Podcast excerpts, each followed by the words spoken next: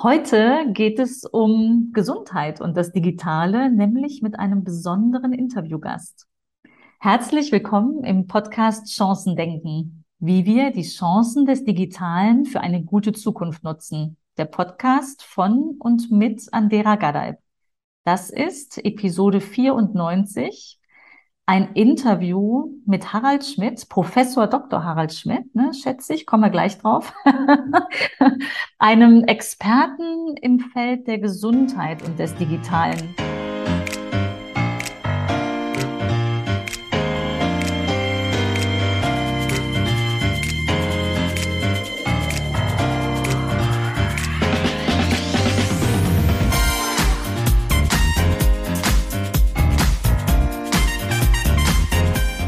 Herzlich willkommen, Harald. Ja, ich danke dir, Andrea. Wie schön, dass du da bist. Wir kennen uns schon so richtig lange, kommen wir gleich vielleicht noch hin, aber lass uns anders einsteigen. Ich habe nämlich eine hübsche Einstiegsfrage. Mhm. Harald, äh, Ponykutsche oder Drohne, wie kommst du von A nach B? Was war das erste Ponykutsche? Ponykutsche, mhm. hast du oder vor Augen. Oder Drohne, du, ne? mhm. wo ich drin ja. sitze. Mhm. Ponykutsche. Mhm. Warum? Weil ich finde, Entschleunigung tut manchmal gut. Und wenn dieses arme Pony mich ziehen kann, äh, fände ich romantischer und genussvoller. Ja, kann ich mir gut vorstellen. Wunderbar. Harald, stell dich doch bitte kurz vor. Wer bist du? Was machst du? Ja, also ich bin zurzeit äh, Professor an der Universität in Maastricht, von der Ausbildung her Apotheker und Arzt.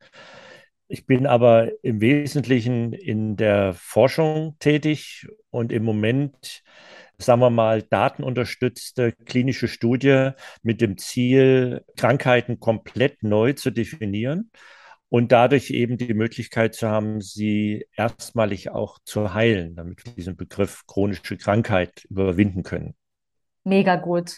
Das ist auch ein Feld, das du mal in einem Vortrag vorgestellt hast. Äh, wir kannten uns zwar vorher schon, aber in dem Moment dachte ich, krass, was der Harald da forscht, ist äh, äh revolutionär. Ähm, wenn ich erinnere. Ja, ich muss auch sagen, also ich, ich mache ja schon relativ lange Forschung. Mhm. Das war durchaus erfolgreiche, aber so aufregend, so spannend und so disruptiv, wie wo ich da jetzt reingeschlittert bin, so habe ich noch nie geforscht. Beschreib doch gerne für die Zuhörer. Also ich habe nämlich vor Augen ähm, so, so ein Bild, ein Netzwerk, was man jetzt verbal kannst du das wahrscheinlich sogar rüberbringen. Mir gelingt es gerade nicht, aber ein, ein Netzwerk, wo tatsächlich Forschungsergebnisse ganz neu betrachtet wurden aus, aus der medizinischen Forschung. Beschreib doch gern mit deinen Worten, was das da genau ist, äh, worauf du forschst und ja, so ein bisschen die Revolution, die uns erwartet. Ja, also dieses Netzwerk, was du meinst, das äh, ist das Netzwerk aller menschlichen Erkrankungen. Und das war für mich so ein echter Heureka-Moment, als ich das mhm. äh, gesehen hatte. Dieses Netzwerk hat man so konstruiert, dass man sich die Risikogene von verschiedenen Erkrankungen angesehen hat. Die werden ja durch äh, genetische Analysen, wird ja immer wieder mal so ein Risikogen gefunden. Und ähm, die Risikogene, die bei zwei Erkrankungen gefunden wurden, die mhm. wurden dann in dem Netzwerk als so eine Art Verbindungslinie zwischen den beiden Erkrankungen ähm, dargestellt. Und wenn man jetzt alle Erkrankungen und alle diese gemeinsamen Risikogene nimmt, dann erhält man ein Netzwerk, wo alle Erkrankungen irgendwie miteinander verbunden sind durch gemeinsame Risikogene. Und das Verblüffende an diesem Netzwerk war, dass das nicht wie so ein Maschendrahtzaun war, sondern da hatten sich einige der Erkrankungen stark zusammengeballt, weil die äh, sehr viele gemeinsame Risikogene, also Klebstoff quasi zwischen sich hatten. Andere waren weiter entfernt, haben dann aber andere Grüppchen gebildet. Und das Zweite, was interessant war, die, man hat den Erkrankungen unterschiedliche Farben gegeben, je nachdem, wo sie, zu welchem Fachgebiet sie gehören. Also sagen wir mal Neurologie, Kardiologie, äh, Lungenheilkunde, Nephrologie, Dermatologie und so weiter. Mhm. Und das waren alles verschiedene Farben. Und jetzt hätte man vielleicht denken können, dass in einer Ecke sind alle Herz-Kreislauf-Erkrankungen, in der anderen Ecke alle Lungenerkrankungen mhm. und so weiter. Und das war aber genau nicht der Fall, mhm. sondern alle diese Grüppchen waren kunterbunt. Das heißt, Erkrankungen gehören wahrscheinlich zusammen, die wir im Moment von ganz unterschiedlichen Fachärzten behandeln lassen, mhm. auch in ganz unterschiedlichen Forschungsdisziplinen beforschen. Und solange wir das nicht erkennen, dass das, was wir sozusagen künstlich getrennt haben, aufgeteilt nach diesen organbasierten Disziplinen, die wir in der Medizin nun mal haben im Moment, werden wir nie zu den Ursachen der Erkrankungen ähm, vordringen. Und daraufhin habe ich meine Forschung komplett geändert. Wow. Und das ist für mich so die, die Revolution, nämlich wenn man sich heute vorstellt, Abteilungen in Krankenhäusern oder die Kategorien, in denen Ärzte unterwegs sind, das sind ja äh, die Farben, die Denkweise, wie wir in der Vergangenheit dachten. Oder Schubladen, ja, genau. Schubladen, ja, in, in der, in, über die wir in der Vergangenheit dachten, genau so muss Medizin gehen und so werden wir gesund. Ähm, und wenn wir was am Herz haben, dann ist da halt was am Herz und das hängt nicht mit was anderem zusammen, was ja logisch gedacht, ne? Der Körper ist ein Organismus, ein kleines Wunderwerk, ne? Also ist ja logisch eigentlich, dass es vielleicht doch noch mit was anderem zusammenhängt. Das Faszinierende, was, was ich daran fand, war, dass die Technik, das ist ja auch eine Art Textmining gewesen, ne, was da über die vielen Forschungsergebnisse gelaufen ist. Die Technik geht da natürlich total objektiv dran. Die denkt nicht so, wie die vielen, die sozusagen des Medizinsystems, die dieses äh, Organdenken haben, sondern die Technik sagt, wo finde ich Verbindungen? Und wenn die genau. Verbindungen genau. eben zwischen äh, Herz und Hirn oder äh, du hast da wahrscheinlich Beispiele, ne? Wäre auch ganz spannend, vielleicht ein, zwei Beispiele zu hören, die vielleicht so, so auffällig waren, dann neue Verbindungen, die man vorher nicht gesehen hat ja, wir gucken als Mensch da nicht hin, weil wir so geprägt sind aus der Vergangenheit, ne? während der Algorithmus ganz nüchtern und auch gut nüchtern ne? und objektiv durchforstet diese ganzen Texte und zeigt nicht mehr und nicht weniger als Verbindungen, die es findet, ob die jetzt bekannt sind oder nicht. Ne? Und da sind ja offenbar ganz viele unbekannte Verbindungen entstanden, auf denen du jetzt forschst. Hochinteressant. Genau. Ja, was ja, ja. sind denn so spannende oder ein, zwei interessante Verbindungen, die so als Überraschung daraus hervorgehen? Naja, diese Gruppen an sich, wie die aussahen, das war alles überraschend. Ähm, für, für mich war ähm, der, jetzt ganz konkret lief das so. Ich habe natürlich auch ähm, wie alle anderen Forschung gemacht. Ich hätte mich vor ein paar Jahren als Herz-Kreislauf-Wissenschaftler bezeichnet, vielleicht noch sogar mit einem Schwerpunkt Bluthochdruck. Und da kennt man ja die Ursachen nicht. Ne? Also 95 Prozent aller Patienten mit Bluthochdruck werden mit primärer Hypertonie diagnostiziert. Und das heißt im Grunde genommen, ihr Blutdruck ist erhöht, aber wir wissen nicht warum.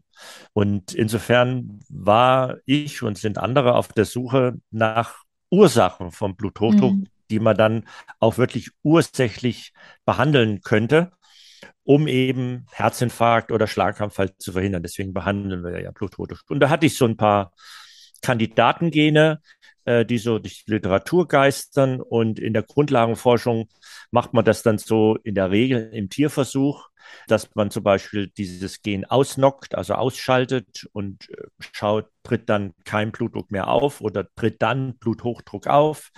Und da war aber nichts.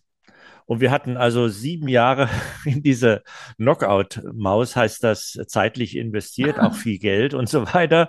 Und äh, man würde ja doch ganz gerne irgendetwas veröffentlichen. Und dann ja, habe ich so gefunden, dass in, in, anderen Disziplinen wurden diese Gene auch diskutiert und so. Da habe ich halt ein paar Arbeitsgruppen angeschrieben. Könntet ihr mal unsere Knockout-Maus in eurem Modell testen? Und ähm, dann kamen so nach ja, einem Jahr oder so kamen dann die ersten Ergebnisse rein. Aha, im Schlaganfall ist es wichtig, mhm, bei Diabetes ist es wichtig, bei Nierenerkrankungen.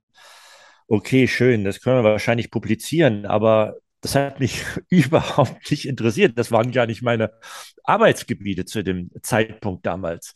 Mhm. Und dann habe ich dieses Poster gesehen und habe gesagt, dann wollen wir doch mal schauen, wo tauchen denn diese Gene auf, die uns im Moment so interessieren. Mhm. Und dann kam Schlaganfall, Diabetes, Nierenerkrankungen, es ging dann noch weiter, Alzheimer und so weiter. Das waren alles Erkrankungen, die in so einem Grüppchen ähm, verbunden sind durch diese Gene, über die wir nun zufälligerweise, sagen wir mal, gearbeitet haben. Wow, eure Knockout-Maus hat sozusagen genau. das gezeigt, was im Netzwerk dargestellt war.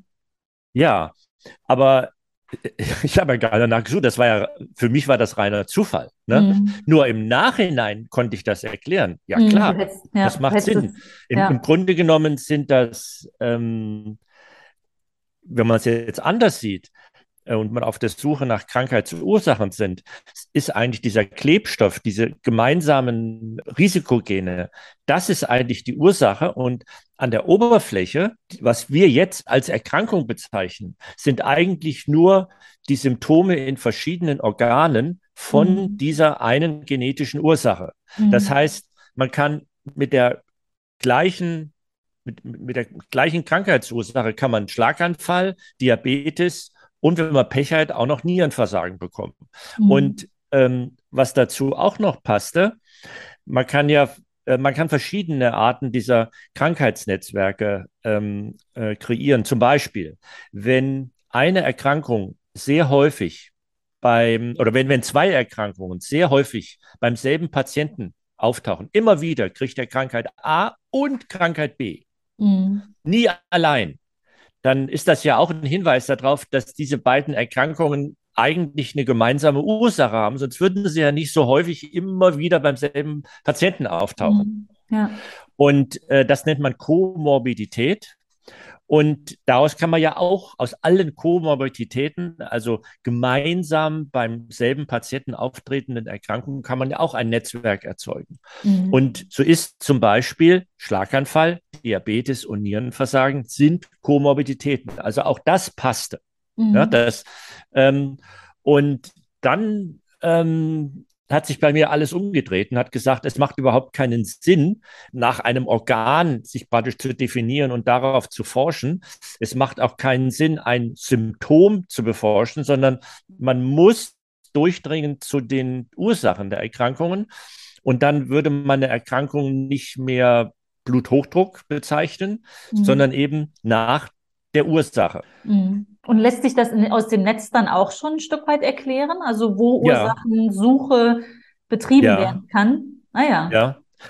Also was, was dann noch wirklich unser Beitrag war, äh, was dann so eine eigene Innovation war, aus der ganzen humanen Genomforschung ist eigentlich medizinisch, so hart das klingt, bislang nicht viel rausgekommen.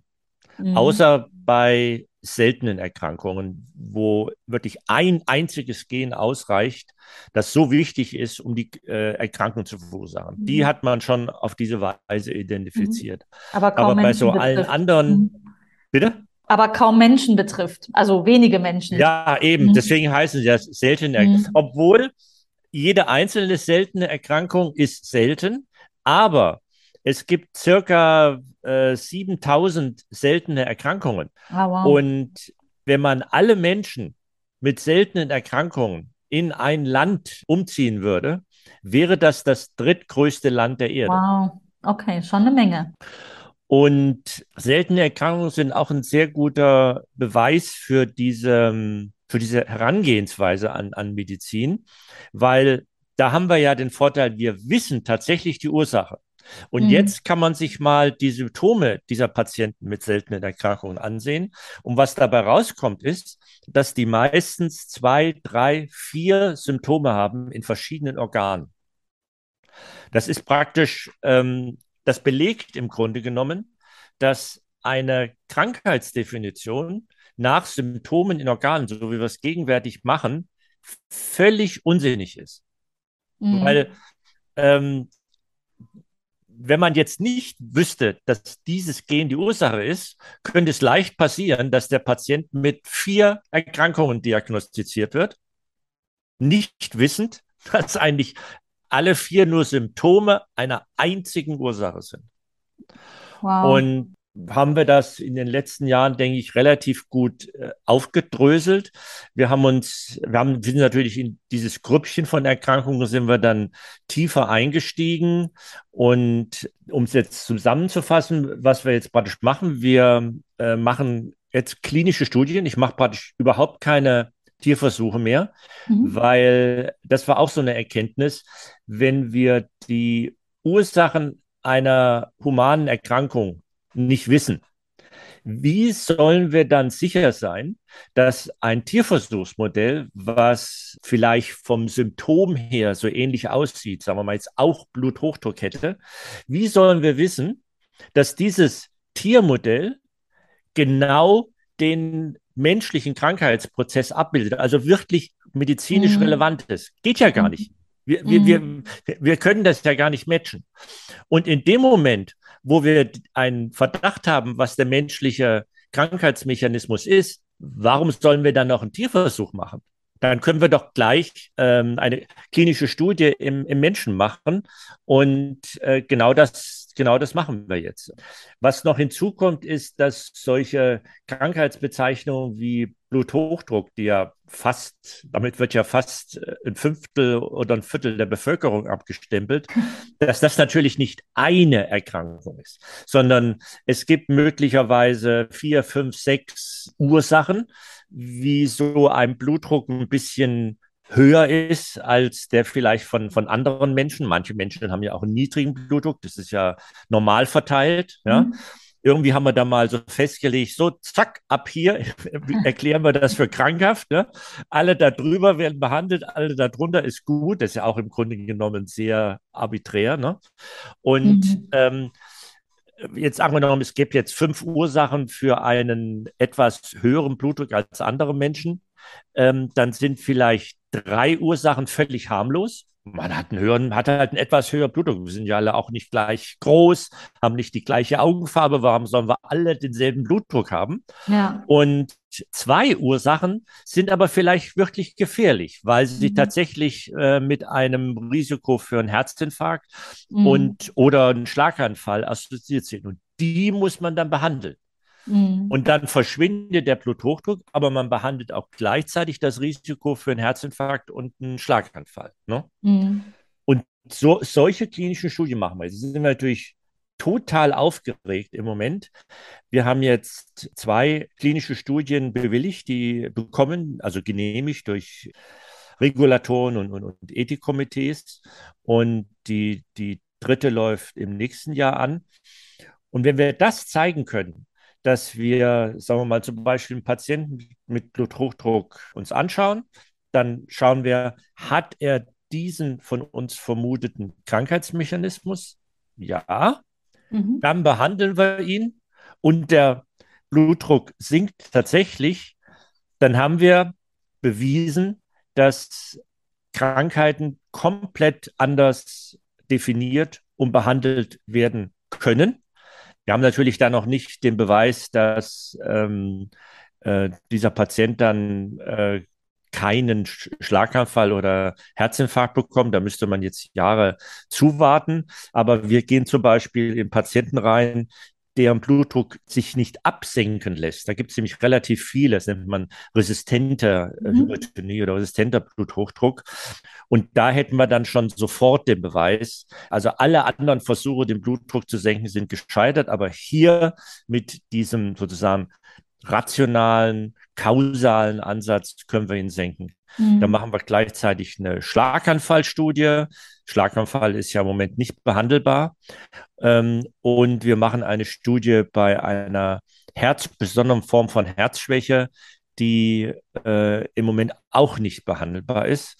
Und wir sind in Vorbereitung eine Studie bei Alzheimer-Erkrankungen, äh, was auch wieder eine Wischiwaschi-Krankheitsdefinition ist, aber sagen wir mal, ähm, beeinträchtigter Gedächtnisfunktion äh, machen wir auch eine Studie, aber immer gepaart mit dem Nachweis, dass ein bestimmter Krankheitsmechanismus, ein ursächlicher Krankheitsmechanismus bei diesem Patienten oder der Patientin vorliegt. Also eine ganz mhm. andere Art der Diagnostik und dann auch Therapie.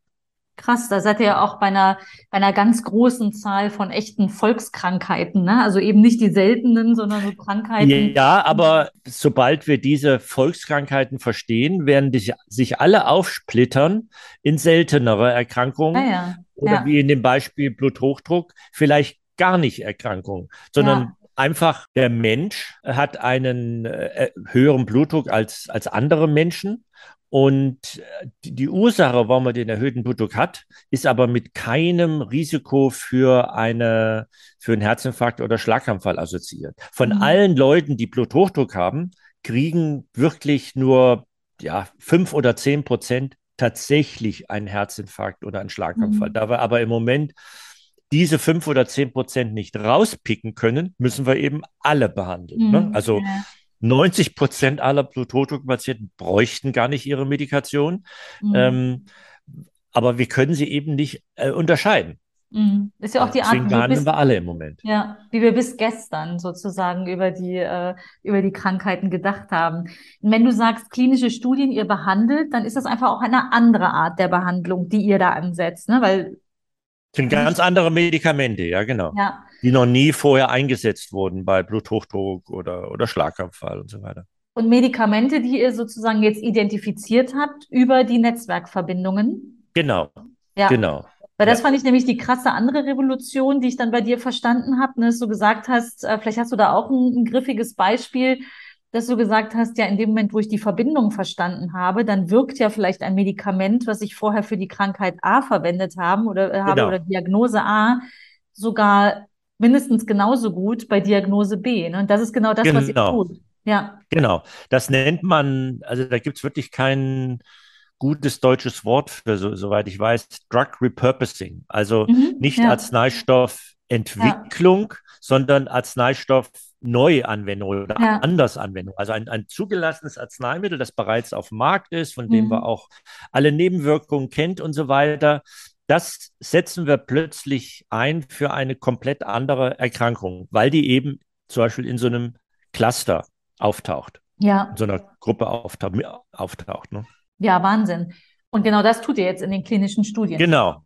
Ja, ja. Es ist sogar so, dass die meisten Arzneimittel, die binden nicht nur irgendwie an, an, an ein Eiweißmolekül, an einen Rezeptor oder an ein Enzym, also sind monospezifisch, sondern die meisten Arzneimittel binden an im Durchschnitt 30 andere Wow. Eiweißmoleküle. Sind Mhm. also relativ promisk, muss man sagen. Und auch Mhm. das haben wir schon ausgenutzt. Zum Beispiel in der Schlaganfalltherapie haben wir äh, zwei Zielstrukturen gehabt, die wir mit Arzneimitteln behandeln wollten. Dafür war aber, dafür gab es kein zugelassenes Arzneimittel. Wir haben aber Mhm. dann gefunden, dass zwei Arzneimittel, die für ganz andere Zielstrukturen und ganz andere Indikationen zugelassen waren, Mhm. auch unsere Zielstruktur äh, in dem Fall beeinflussten Hemden. Und das ist genau das, was wir brauchten und in derselben Konzentration, in derselben Dosis,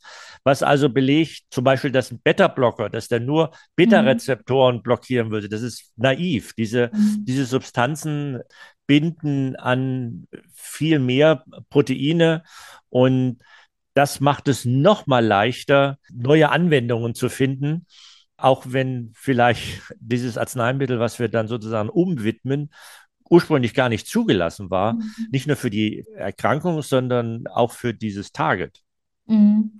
Ja, finde ich hochspannend, weil das Entwickeln neu, neuer Medikamente ist ja ein unglaublich kostspieliges Ja, Unterfangen und und das äh, hochriskant, heraus, ja. ne, also dieses äh, Repurposing macht ja total viel Sinn, ne, wenn man, wenn man das einmal vor Augen hat, dass es natürlich Zusammenhänge gibt, die einfach bisher nicht bekannt waren. Jetzt sind sie bekannt in großen Teilen äh, durch eine digitale Technologie zutage gebracht. Und das freut mich natürlich besonders. Und was für Ja, Chancen sich dann auftun, ne? Also Chancen wirklich mit bestehenden Medikationen, möglicherweise ja sogar relativ äh, vergleichsweise günstig. Wenn ja, man ans ja, ja. Gesundheitssystem denkt, ist das ja äh, sowas von belastet, also kostenmäßig, Ja, es hat unheimlich viele am Vorteile. Also, Ja. ja, wir machen keine Tierversuche mehr. Es dauert nicht Jahre bis Jahrzehnte, bis eine wissenschaftliche Idee mal irgendwie am Patienten getestet wird, sondern innerhalb von ein, zwei Jahren gehen wir sofort dann in die klinische Studie. Und äh, da es ja ein zugelassenes Arzneimittel ist, ja. könnte, wenn diese Studie positiv ist, sofort das von Ärzten ähm, angewandt werden. Also und es ist ein, dadurch ein zugelassenes Arzneimittel, es steht nicht unter Patentschutz. Das heißt, es ist auch eine total günstige Therapie. Ja. Wir sprechen hier über Euro, also einzelne Dollars wahrscheinlich statt Tausende, Zehntausende, Hunderttausende. Ne, die, genau. Ja, das ist, das ist, finde ich, sowas von revolutionär. Das war Teil eins meines Gesprächs und Interviews mit Harald Schmidt. War eine Chance für dich dabei? Was kannst du für deine gute Zukunft tun? Dann leg los, mach einfach mal. Wenn du weitere Impulse möchtest, abonniere gern mein Newsletter auf anderagadai.de und lass uns in Kontakt bleiben. Und in der nächsten Folge geht's in den zweiten Teil unseres Gesprächs. Freu dich drauf. Bis dann!